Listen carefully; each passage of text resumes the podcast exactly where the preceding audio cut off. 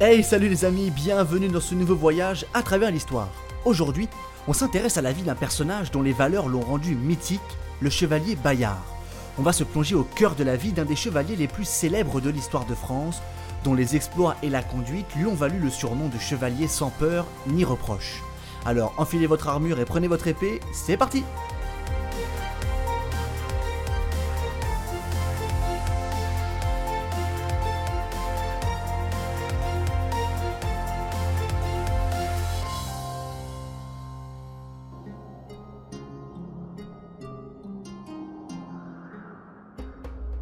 À Pontcharrat, dans l'Isère, trône un château à l'apparence modeste qui est aujourd'hui un domaine viticole.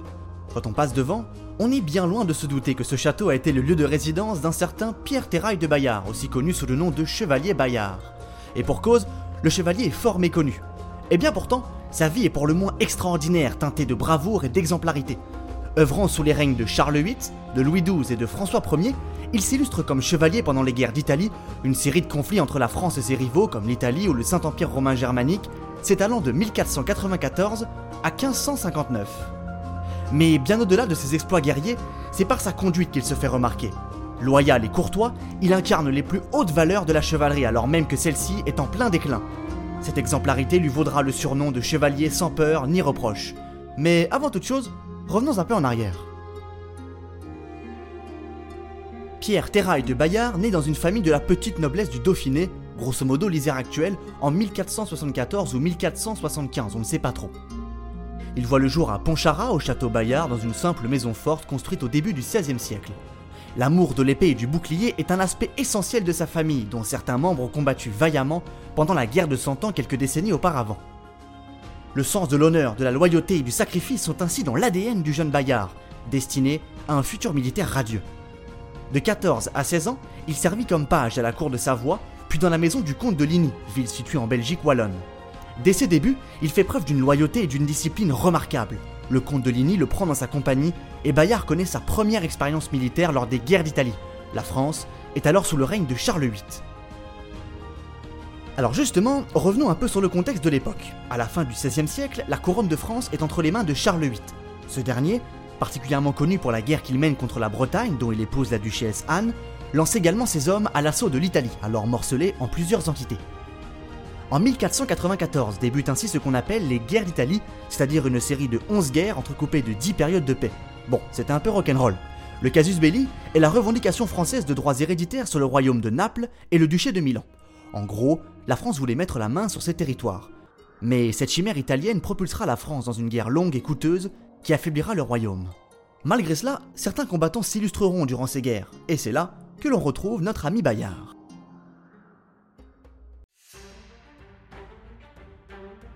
Bayard entre en scène en 1494 en participant à l'expédition de Charles VIII à Naples. C'est le début de la première guerre d'Italie.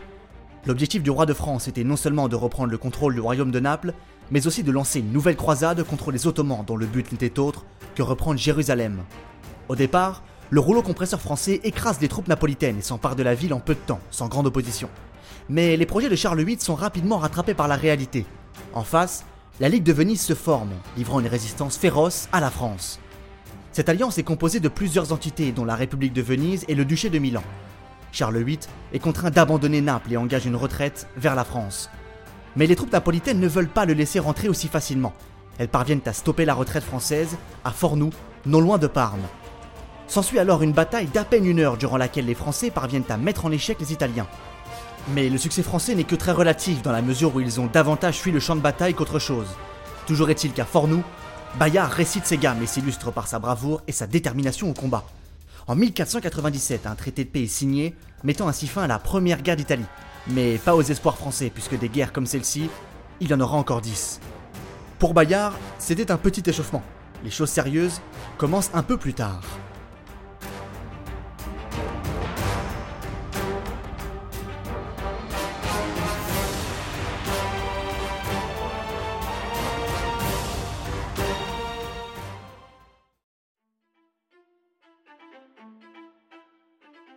C'est à partir de la troisième guerre d'Italie que Bayard va commencer à écrire sa légende. En 1501, Charles VIII est mort depuis trois ans et c'est Louis XII qui est à la tête du royaume de France. Lors de la seconde guerre d'Italie, il a repris le duché de Milan et désormais, son regard se porte vers Naples. Et là, Pierre Terraille de Bayard va écrire les premières lignes du récit de sa légende. Au cours d'un combat singulier à Minervino, au sud de l'Italie, il tue un certain Alonso de Sotomayor, un célèbre chevalier espagnol. Peu de temps après, il participe avec brio à une joute opposant des Espagnols et des Français. Bayard commence déjà à devenir le héros des récits de guerre de l'époque. Mais attendez, ce n'est pas fini. En 1503, Louis XII ne parvient toujours pas à s'emparer de Naples et engage, comme son prédécesseur plusieurs années auparavant, une retraite hors du royaume de Naples. Et c'est lors de cette retraite que le chevalier réalise l'un de ses plus hauts faits d'armes. Pierre Terraille de Bayard a tout bonnement défendu seul un pont sur le fleuve napolitain Garigliano, attaqué par plus de 150 Espagnols. Et il n'avait qu'une petite lance et un bouclier pour se défendre. L'héroïsme de Bayard permet à ses confrères de se replier en bon ordre. Bravoure et honneur vont devenir la routine du chevalier Bayard. Mais pour Bayard, c'est encore loin d'être fini. Rendez-vous pour la cinquième guerre d'Italie.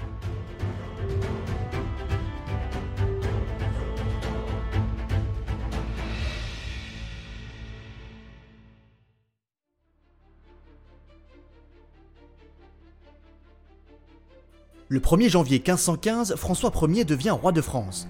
Il manifeste très rapidement son admiration pour Bayard, qu'il estime d'une grande aide dans les campagnes italiennes que le nouveau roi compte bien continuer. Le chevalier le suit dans sa campagne pour reconquérir le duché de Milan, perdu trois ans plus tôt. Le 14 septembre 1515 débute une bataille devenue célèbre, la bataille de Marignan. Elle oppose des hommes de François Ier à des mercenaires suisses voulant s'emparer du duché de Milan. Le jeune Bayard fait preuve d'un tel courage que le roi François lui aurait demandé de l'adouber, c'est-à-dire de le faire chevalier. Les historiens doutent de la véracité de cet épisode, mais toujours est-il que l'idée que le roi demande à Bayard de le faire chevalier participe de sa légende. En revanche, ce dont nous sommes sûrs, c'est que François Ier nomme Bayard lieutenant général du Dauphiné. Le chevalier assure alors la gouvernance de la province, et ce, avec brio.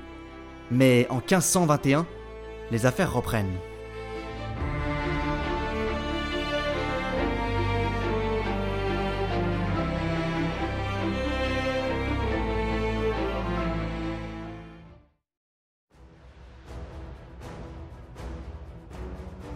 Et là, nous en sommes à la sixième guerre d'Italie et le royaume de Naples est toujours aux mains de la maison des Habsbourg. Le royaume de France est ainsi entouré par les Habsbourg qui possèdent l'Espagne, les Pays-Bas, le Saint-Empire romain germanique et le royaume de Naples. François Ier ordonne à Bayard de reprendre ses fonctions au sein de la compagnie du duc de Lorraine. En août 1521, il doit défendre Mézières, car oui, tous les combats des guerres d'Italie n'ont pas nécessairement lieu en Italie. Bayard s'affiche en vrai leader. Il remonte le moral de ses troupes, renforce les défenses de la ville et est le premier à se livrer corps et âme au combat. Au final, les ennemis, là de la défense de fer des troupes françaises, rebroussent chemin. Pour Bayard, la victoire est totale. En guise de récompense pour sa ténacité et son courage, il reçoit le commandement d'une compagnie d'ordonnance et le roi lui remet le collier de l'ordre de Saint-Michel, une décoration très prisée. Après Mézières, il participe à des combats en Italie entre 1522 et 1523, il enchaîne les succès et les performances héroïques. Au début de l'année 1524, il reçoit la lourde charge de commander l'arrière-garde de l'armée royale, mise en déroute et désorganisée.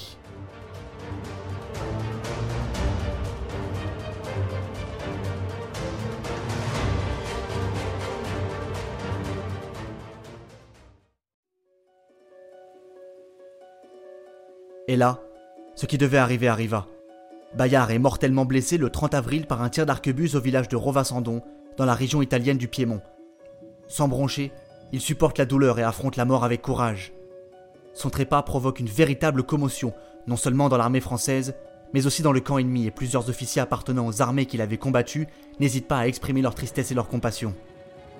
La légende de Bayard se perpétuera sur des siècles, et encore aujourd'hui, on se souvient de son courage et de son sens de l'honneur on peut aisément lui appliquer le proverbe que l'on doit au roi de France Bayard est mort, vive Bayard.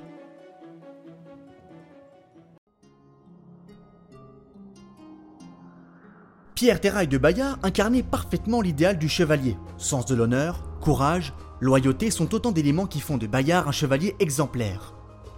Il faisait montre d'une loyauté sans faille auprès du roi. Les chroniqueurs de l'époque font état de sa force, de son endurance et de son agilité qui a impressionné ses camarades soldats.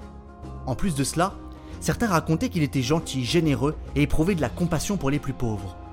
D'après Saint-Fourier Champier, humaniste de l'époque, il était un grand aumônier. Mais il pouvait aussi se montrer impitoyable envers les faux, les lâches et les traîtres. Il éprouvait une aversion profonde pour les arquebusiers qui, pour lui, n'étaient pas dignes d'être traités en gentilhomme. Sous la Troisième République, la légende de Bayard renaît pour en faire l'idole de la nation. Dans les manuels scolaires, la vie du chevalier Bayard, ses exploits et ses qualités remarquables sont racontés pour inspirer les plus jeunes. Cet enseignement avait pour but d'inculquer l'amour de la France et de former ses soldats valeureux pour préparer la revanche de 1870. Bayard est ainsi une figure extraordinaire de l'histoire de France. Ses qualités ont inspiré les plus grands du royaume, et sa mort a profondément marqué la mémoire collective et a acté la fin de l'ère glorieuse de la chevalerie. Néanmoins, Bayard n'en est pas le dernier représentant. Si l'on regarde l'histoire des chevaliers de plus près, il y en a eu d'autres, tout autant valeureux et respectables. On peut par exemple penser à Louis de la Trémoille, mais ça, c'est une autre histoire.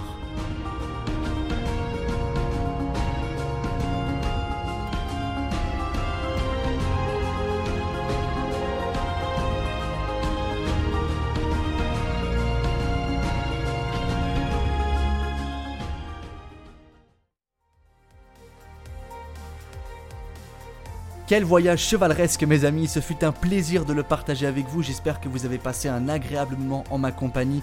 Comme d'habitude, je vous invite à aller nous rejoindre sur la page Instagram de l'émission à travers l'histoire podcast ou sur Facebook à travers l'histoire. Vous pourrez y suivre toutes les actualités liées à l'émission et surtout envoyez-moi vos retours, vos commentaires, j'y répondrai avec grand plaisir. Quant à moi, je vous quitte et je vous dis à bientôt pour un prochain voyage à travers l'histoire.